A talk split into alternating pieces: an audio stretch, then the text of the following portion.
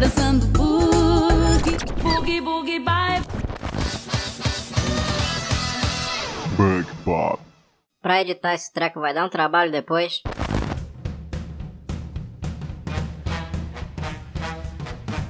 Olá pessoas, tudo bem? Sejam bem-vindos ao Bug Pop, o seu podcast de cultura nerd, geek e outras coisas a mais. Aqui quem fala é o Will. E hoje estamos dando continuidade àquele episódio. Hoje a gente gravou sobre falando sobre o Arif, o review completo de todos os episódios. Para quem não sabe, aquele episódio específico ficou muito grande. A gente decidiu dividir em duas partes. E agora, fique aí com a segunda parte dessa conversa que ficou, ó uma delícia, uma, uma gostosura, tá bom? Então a gente se vê na próxima. Ah, e não se esqueça aí de seguir o Bug Pop lá no Instagram, arroba underline Bug Pop, tá bom? Beijão, fiquem aí.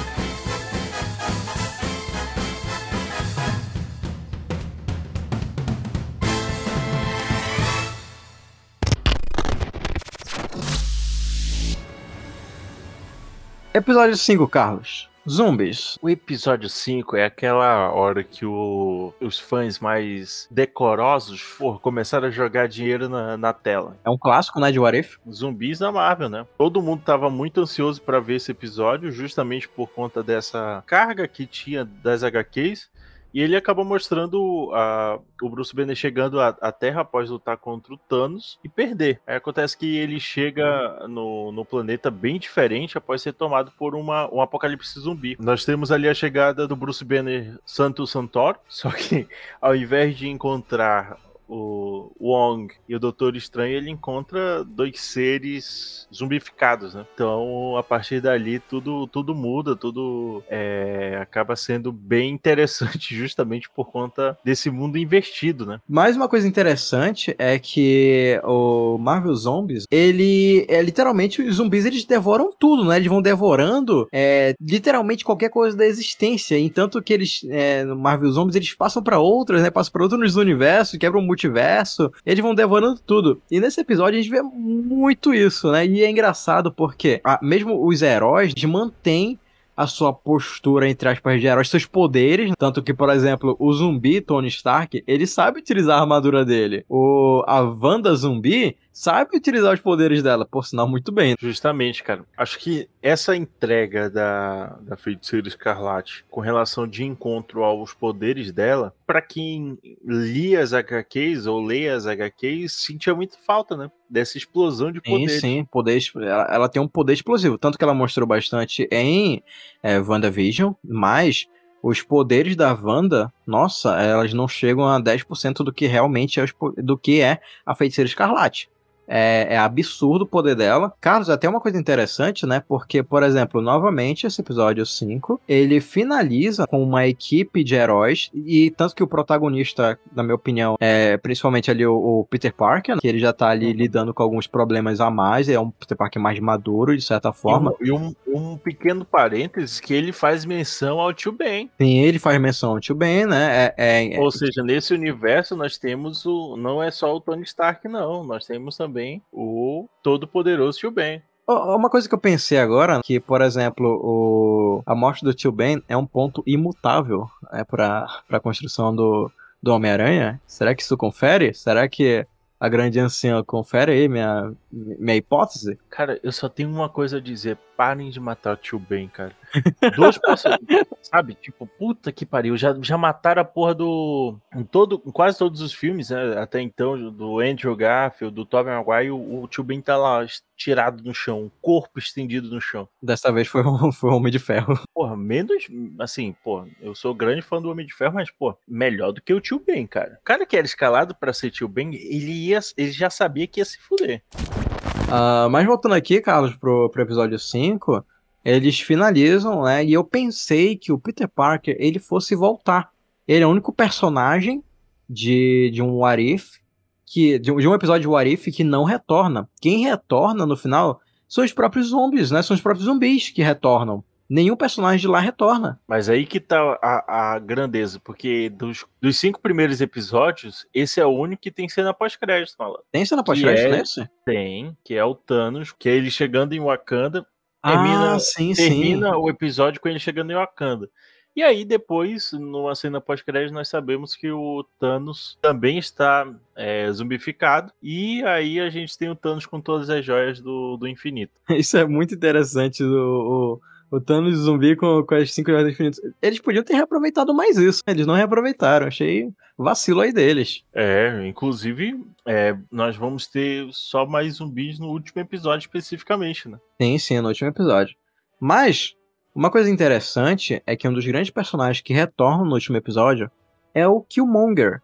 O Killmonger, que é o personagem principal do episódio 6, Carlos. O que, que a gente tem no episódio 6? O que aconteceria se Killmonger tivesse resgatado Tony Stark?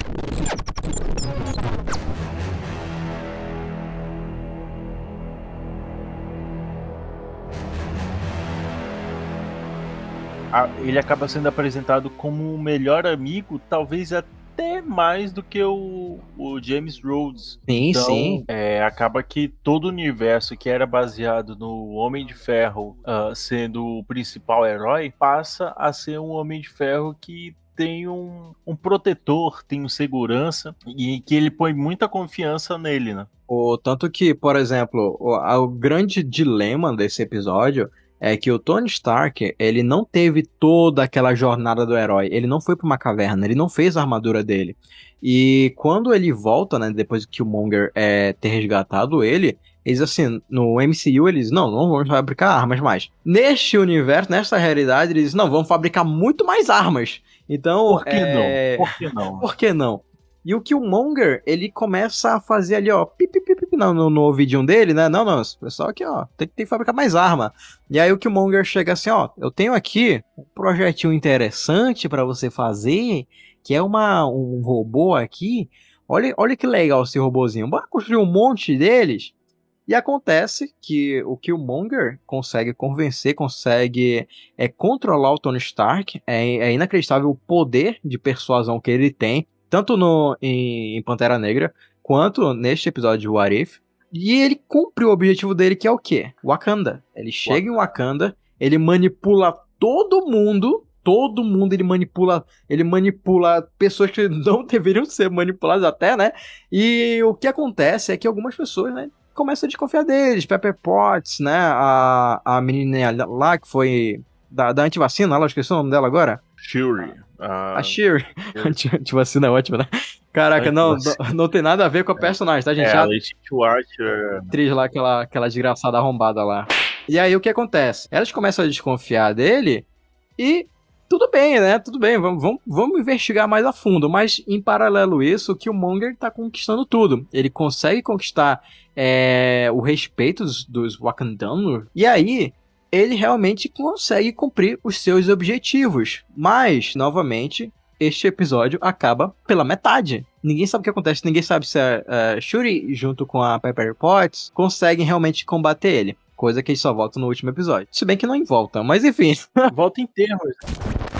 Episódio 7, eu acho que é um dos episódios que eu menos gostei, na minha opinião. O que aconteceria se o Thor fosse filho único? Acontece que o, neste, nesta realidade, o Odin nunca adotou o Loki. Então, o, o, o Thor foi é, criado como filho único ele se tornou um baita de um mulherengo festeiro, né? Como é que se fosse o Thor normal. É completamente diferente, assim, eu estranhei muito, eu não, nunca vi uma versão desse Thor. E eu fiquei assim surpreso. O que tu achou, Carlos, desse, desse episódio, do episódio 7? É um filme que me lembra muito mais a pegada do Thor Ragnarok do que, por exemplo, do primeiro Thor. Sim, sim. Não, é, esquece os- o primeiro e o segundo filme do Thor, né? Sim, Só existe sim. Thor Ragnarok. Só Ragnarok. E ele leva essa. como se fosse uma herança do Thor Ragnarok pra esse, pra esse universo, né? Porque é um universo menos lírico, é um universo menos conflituoso, mas cheio de piadinhas, cheio de coisas que. coisas que são diferentes do universo do Thor, mas que ao mesmo tempo fazem sentido para aquilo funcionar. Eu acho que isso é muito bacana. Sejam as piadocas, seja a forma como ele lida é, com as coisas que vão acontecendo, é, seja a forma como ele tem de cumprimentar, cumprimentar todas as pessoas, eu acho isso muito interessante. O interessante, né? Porque esse episódio, o episódio 7, ele é muito mais uma comédia. né? Tem a cena ali de luta dele lutando contra a Capitã Marvel. Tem toda aquela questão da, da mãe do Thor. Tipo, não, a gente vai fazer uma festa aqui na Terra. Chama todo mundo do universo. Chama todo mundo. E aí, ah, o Thor, né? Ele sai escondido de Asgard, né? Ele, ele- no- durante o sono de Odin, a mãe dele, né? A mãe dele, tipo, A briga. eu vou vou visitar meus amigos ali. Filho, estuda aí, né? Estuda aí que eu vou te fazer umas perguntas e tudo mais. Ele, não, não, pode deixar, mãe. E acontece que ele vai lá pra Terra e começa, né? Tem o, o relacionamento com a menina lá, que eu esqueci o nome, que eu não gosto daquela atriz também. Ah, e não fale mal de Natalie Portman. Tá bom, tá bom, tá bom. Não, não vou falar mal. Mas enfim, é, ele começa o relacionamento ali. É engraçado que tem a Darcy, né? Do, de, de WandaVision, que eu particularmente amo muito essa personagem. E tem toda aquela questão da festa. Acontece que a festa tá acabando com o mundo inteiro. Tá acabando. Ah, não tem mais ordem. Não tem mais ordem esse negócio no mundo inteiro. E aí, chama a Capitã Marvel. É pra lidar com isso. Ela lida com isso muito bem. Se eu não me engano, no final, né? é- é- ele volta, né? Ele volta ali pro, pra, pra, pra Asgard. Não decepciona a mãe dele, de certa forma, mas a mãe dele sabe que tá acontecendo alguma coisa ali, né? Aquela, aquela história, né? Ah, não, não fiz bagunça, não, né? Eu só quebrei o, o vaso e coloquei debaixo do tapete. Esse foi mais ou menos o resumo do episódio. Você esqueceu de um dos maiores personagens deste episódio. Não lembro. Howard, o pato. Nossa, Howard o Pato. Nossa Eu acho que ele tem uma Senhora. das participações mais importantes, uma das, das participações mais agregadoras nesse episódio, porque Mais longo, né? sim, ele e ele se mostra importante, porque ele é o cara da zoeira, é o cara que tá ali pra botar energia lá pra cima. Putz, velho, a Darcy casa com Howard, velho. Ela se casa com o Pato. É, isso é, é menção ao primeiro filme do, do Howard, né, de 86, se eu não me engano. É muito, muito antigo, né? Um filme da Marvel assim, do Howard o Pato. Muito antigo. Mas o, o interessante, Carlos, que no final aparece o Ultron nesse episódio, né? Eu posso estar errado? Exatamente, é a, a nova era de Ultron, né? Porque no final desse episódio a gente tem ah, o grande blip, né? O grande problema, né, do, do, de todo o Arif da primeira temporada, o grande problema, que é o Ultron.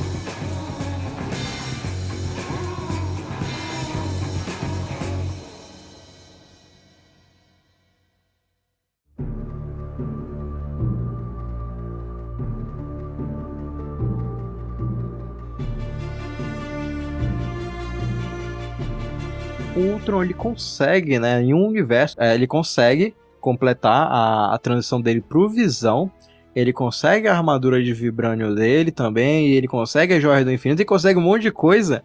E, né, este é o episódio 8. Cara, o que acontece no episódio 8 também? O episódio 8 é justamente esse, né? Ah, o que aconteceria se o Ultron tivesse vencido. É, Esse é o penúltimo episódio da, da, da temporada.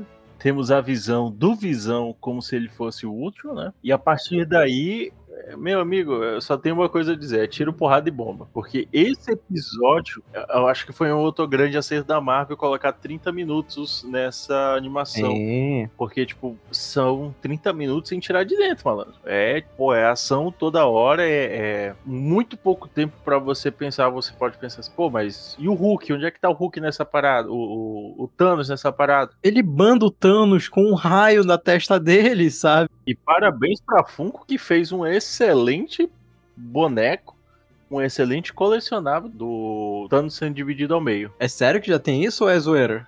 Não, tem. Tá lá. Caraca, mano, eu preciso de um desse, velho. Porque, cara, essa cena, quando, quando o Ultron ele consegue a- o corpo dele, quando o Thanos chega, ele mata o Thanos em menos de um segundo. Ele banda o Thanos. O Thanos não teve tipo, ah, eu sou. Morreu, sabe? E aí, como não tem essa. Como não tem mais Thanos, como não tem mais é, limites pro nosso odiado Ultron, na verdade, odiado e amado, porque esse com certeza foi o maior vilão, né? Por, não em questão de, é, de história em si, mas em questão de poder. do, do poder que ele tinha e do que foi usado nos filmes, né? Porque a gente teve um- esse grande problema por parte da Marvel de você acabar não conseguindo ah, transpor todo aquele poder que tinha. Então acaba que o Arif acaba mostrando esse lado do, do Ultron um pouco mais vigoroso. O, o engraçado é que o Ultron, ele chega, ele consegue as joias e ele começa a destruir tudo. O objetivo do Ultron é acabar com toda a vida orgânica, né, do, do planeta. Ele, beleza, ele acabou com toda a vida orgânica do planeta. Tem outros planetas, não tem? E ele começa, a Era de Ultron, ela não, não incorpora apenas o planeta Terra, incorpora o universo inteiro. E agora ele tem as cinco joias, cinco joias, as, as seis joias do infinito, né? São seis, né? Tô, tô ficando maluco. Não sei. São São seis seis. joias do infinito. Ele consegue ir pra qualquer lugar do universo e ele leva todos os robôs dele. E quando chega no final, quando ele acaba com toda a, a vida orgânica né, do, do universo, beleza. Ele, o, o Ultron chega assim: caraca, eu já fiz tudo o que tinha pra fazer. E agora, o que eu faço? Eu posso dizer que esse episódio é um dos episódios assim que apesar de eu gostar da forma como ele é solucionado, ah, coloca bastante emoção, ação, tem uma coisa que eu acho que é um dos pontos baixos dessa, desse episódio. Diga. A aparição do Gavião Arqueiro. Cara, não, não, não, não, não. Ó, eu esqueci de contar isso pros ouvintes, mas o episódio em si, né? Tudo bem que tem o Ultron é, conquistando tudo. Mas tem a. O, tem o Gavião Arqueiro. E tem a Natasha Romanoff tentando derrotar o Ultron de alguma forma. Eles conseguem toda uma jornada, né? Eles conseguem se livrar dos robôs do Ultron. Eles conseguem um vírus com o pessoal da Hydra, é, que pode acabar com o Ultron. Mas quando eles vão fazer isso, Carlos, né? Tanto que o Gavigode, ele se sacrifica da mesma forma como a Natasha se sacrificou. Não, Não, não, não, não, não. Não ouse, não ouse a fazer esse tipo de comparação. Por quê? Porque, Mostre seus assim, argumentos. Cara, se não Hum. fosse o. Como é que eu posso dizer isso de uma maneira menos dolorosa pra quem é, é, é fã desse, desse personagem que pra mim assim, pff, whatever, tanto, tanto faz. Tá ali porque, saca? Eu acho até hoje que os caras estão devendo alguma coisa pro Gavião Arqueiro, porque não é possível, cara. Eu, sinceramente, se não fosse o problema do, do Gavião Arqueiro, eles não eles teriam, tipo, um probleminha pra conseguir O vírus. se não, se não fosse ele, cara, eles teriam conseguido esse vírus muito mais rápido. Quando isso acontece, quando o, o Gavigode se, se joga ali, né, pra sacrificar pela Natasha, né, pra tentar dar mais uma chance pra eles conseguirem vencer o Ultron, o Ultron já não estava mais no nosso universo. Não, não, peraí, peraí. Ó, Hum. a parada toda da inutilidade do Gavião Arqueiro já. eu não entendi começa- ainda, tô. Ah. Mano, ele faz o Vigia perder a paciência. O Vigia. Ah, verdade, verdade, né? Tem, tem isso também, tem isso também. Pô, o ca... A única coisa que ele tem que fazer é pegar a porra de um livro e ser útil uma vez nesse universo. É engraçado que o Vigia ele chega ali, mano, tá, tá bem na tua frente a porcaria do papel, né? A porcaria do papel que tá ali, as informações sobre o vírus. Mano, ele, e e é engraçado porque ele, tipo, tenta mais uma vez, tenta, pega essa desgraça. Vai, cara. E eu, acho, eu achei que ele ia interferir, eu achei que ele ia interferir de fato. Porque quem acabou achando a localização do vírus é a Natasha, não o inútil do, do Gavião Arqueiro. É verdade, é verdade. E uma coisa bem interessante também desse. Eu, agora eu entendi teu argumento, realmente. É, pra deixar o Vigia pistola, E ele quase quebra o juramento dele naquele momento. Ah, mas se eu sou o vigia e tenho que quebrar a porra do meu juramento, da minha raça, por conta do gavião arqueiro, malandro, esse bicho era cachorro amarrado e ele apanhando a noite toda, mano.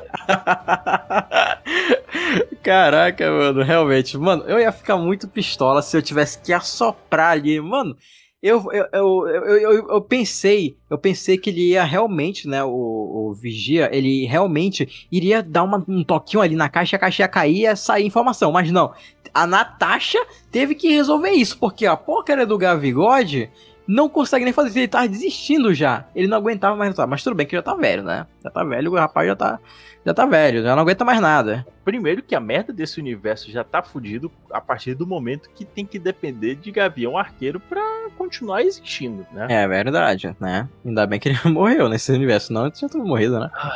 Ainda bem. É um, é um universo bom. Esse é um universo saudável.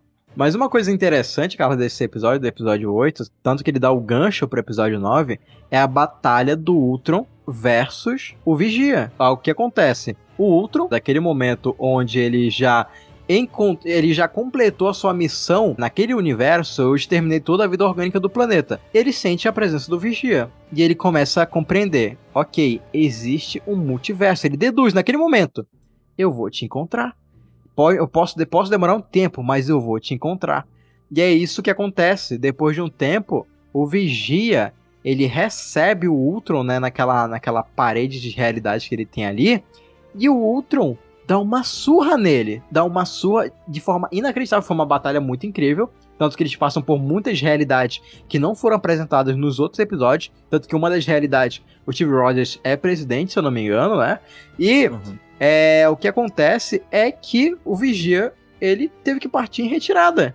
Ele partiu em retirada, deixou o Ultron ali controlando, deixou o Ultron é, fazendo, fazendo a, a missão dele, né? Que é exterminar é, a vida orgânica em outros universos. E a gente passa pro episódio 9, que é o Deixa eu só, Vigia deixa eu uma, recrutando. uma conclusão, porque o Vigia, ele poderia. Ele tem um poder grandi, grandiosíssimo. Ele tem um grande poder. O poder do Vigia não pode ser mensurado.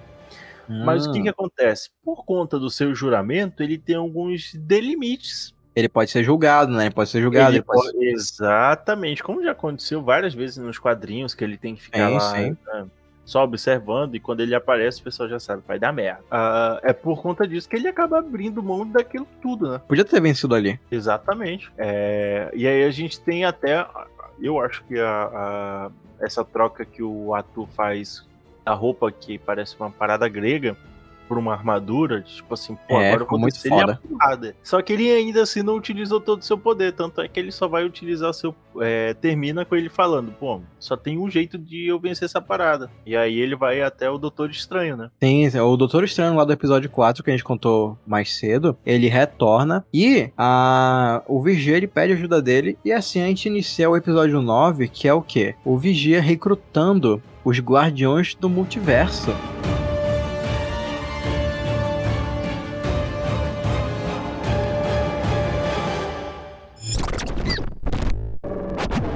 Essa realização quase partiu a máquina. Com sua missão cumprida, Ultron era agora um programa sem propósito. Um vencedor sem guerra, condenado a passar toda a eternidade sozinho. Quem? Quem disse isso? No silêncio ilimitado de seu universo, Ultron alcançou um nível de consciência anteriormente inatingível. Ele se tornou ciente de outro. Ele tomou ciência de que Posso ver você. O que aconteceria se o Vigia quebrasse seu juramento? E ele quebrou. Malandro, ele não quebrou, ele arregaçou. Ele arregaçou. Tirou a tampa, mano. Foi com tudo e, porra, sem medo de ser feliz. Uma coisa interessante, gente, é que quando ele recruta, né? Ele recruta quem? Ele recruta a Capitã Carter. Ele, ele recruta quem mais? Eu até esqueci. O Doutor a Estranho. Viúva Negra. Viúva Negra. O Star-Lord do T'Challa. T'Challa. O Thor Baladeiro. Thor Baladeiro, Killmonger, né? E tem, e tem mais uma que eu acho interessante a gente falar um pouquinho. Que é a que é a Gamora Gamora. com o é, a armadura do Thanos. Este episódio, que deveriam ser 10 episódios nessa temporada, não conseguiu ser entregue a tempo. E este episódio da Gamora, ele vai ser um dos primeiros da segunda temporada que já foi confirmada. E é isso, é uma informação muito relevante, porque simplesmente o Vigia chega ali, então, é, tem ali a, a Gamora, junto com o Tony Stark de Sakaar, né, que é, ele, aparentemente ele ficou em Sakaar ali, ele construiu sua armadura ali, e aí o que acontece? Ela, ele recruta a Gamora, junto com esse povo todo, pra enfrentar, né, pra criar um plano pra vencer o Ultron, que eu acho sensacional como essa equipe que de início tem as suas diferenças, eles conseguem realmente pensar em equipe, ainda por cima eles usam 100% dos seus poderes, porque não tem lim- limitação aqui na, de, de, de filme de filme live action, não. Aqui eles podem usar 100% mesmo, acho que eles podem dar cambalhota de 30 metros. É, é, é piruleta demais. E eu acho mais significativo é o lance do Doutor Estranho, a evolução que ele tem dos poderes dele, cara. É um outro nível. Sim, é inacreditável, é outro nível, é coisa inacreditável. Ele cria uma armadura pra todos eles. E tem gente que já tá afirmando, cara, que isso aí já é a pontinha do Doutor Estranho do multiverso da loucura, cara. Sim, seria interessantíssimo, mas pode perceber que esse Doutor Estranho, não necessariamente ele é mau. Ele tem ali o seu lado sombrio, por conta que ele absorveu tantas criaturas das trevas, mas ele chega ali, ajuda, ele é compreensivo e ele teve um tempo pra refletir naquele universo minúsculo que ele ficou preso no, no episódio 4. Ele é um ser tão grandioso, tão quanto. Não, não tão quanto o Vigia, claro, mas ele, os poderes dele estão muito além da imaginação de muita gente. Ele consegue fazer muita coisa. Não sei se ele poderia peitar o Ultron, mas eu acho que ele deu muito trabalho pro Ultron, porque o Ultron teria acabado com, tipo, todo mundo, menos o Doutor Estranho, em um estalar de dedos. Graças aos poderes do Doutor Estranho, todo mundo sobreviveu. Que o, ele, ele, chega, ele chega a tentar fazer isso, né? Ele diz assim: ah, você é, só tá. Vocês só estão conseguindo por conta dele, então é ele que eu devo atacar. Sim. Ah, ataca, ataca o Doutor Estranho. Se você destruir o Doutor Estranho, todo mundo ali cai. Ele era a base, né? Ele era a base pra, pra, pra missão. Então, é, eu acho muito, muito interessante isso. Tudo se encaixa. Tudo se encaixa. Primeiramente, a gente tem ali a questão da Gamora, né? Que não foi apressada a história dela. Mas tem, por exemplo, o Doutor Estranho que dá todo o suporte a eles. Tem a Viúva Negra, né? A Viúva Negra, ela conseguiu o vírus lá no, no episódio dela, no episódio 8. E ela é a chave para derrotar ele. Ela consegue acertar o vírus junto com a Capitã Carter, que é no universo da Capitã Carter, elas são grandes amigas. É, eles conseguem derrotar o Ultron, só que tem um grande problema, Carlos. Killmonger. É, porque ah, como ele é um cara que não pertence àquele universo, Aham. ele é trazido daquele universo que enganou o Tony Stark, que enganou todo mundo, que ganhou, enganou todo mundo que ele podia. Então o que que acontece? Quando ele vem para esta realidade, ele ainda continua com aqueles pensamentos. E aí Sim, ele vai sim. lá e engana todo mundo para ter as joias. Tanto é que o, o Pantera diz assim: Ô meu primo, para aí com essa parada aí, cara. Pensa, repensa aí. Aí ele, porra, primeiro que você não é nem da minha realidade, fica na tua aí, cara. Aí ele diz: Quer saber? Eu já tô com as joias aqui mesmo, então vou utilizá-las. Vai utilizar. E aí acontece que o vírus, né? O vírus chega assim que tá, ainda tava no corpo do Ultron, é tipo, não, não. O Armizola. É, essa- essas joias são minhas. E eles lutam pelas joias, os dois, né? Tanto o Killmonger quanto a Mizola. E aí, o Doutor Estranho, com a ajuda ali do, do Vigia, se eu não me engano, eles conseguem paralisar os dois em uma mini-realidade. A mini-realidade não pode ser quebrada, eles estão ali parados no tempo. Assim, a gente consegue finalizar, né? Esta, este, esta temporada muito bem, mas calma que não- acabou, né, Carlos? Por conta que eles ainda têm que voltar pra casa. Exatamente. Então aí o Vigia é, já vai passando toda, todo o feedback, né? Dizendo, olha, gente, vocês têm que ir pra cá, vocês têm que ir pra ali. E aí acaba sobrando um universo que foi totalmente depenado, né? Aham. Que é o universo da Viúva Negra. E aí Uhum. o Vigia diz assim, cara, pô, muito obrigado aí por ter ajudado ela. Pera aí, então vou ter que ficar aqui. Aí ele, não, não, aqui você não pode ficar e tudo mais. Aí ele, ah, cara, então dá um jeito aí. Ele vai lá e encaixa ela justamente onde não tem uma viúva, né? Que a viúva, tecnicamente, dessa realidade já teria morrido. E aí mostra a importância da viúva negra. Porque Sim, o, cara. O Loki diz assim, pô, eu só tô conseguindo conquistar aqui porque você não existia nessa realidade. É, isso, é- isso é um fato. Tanto que, por exemplo, a realidade para que ela foi, foi a realidade do episódio 3, que todos os Vingadores morreram. Então, é, foi- sério, é, saiu, né? O pessoal foi dar uma pesquisada, falaram com, com os diretores. É pra qual realidade a, vi- a viúva foi? Ela foi pra onde os Vingadores tinham morrido. E aí, e aí ela parou bem aonde o, o Loki tá lutando contra o Nick Fury, junto com a, com a Capitã Marvel. A Capitã Marvel ali tá tentando encarar ele ali, peitar o Loki. Exatamente.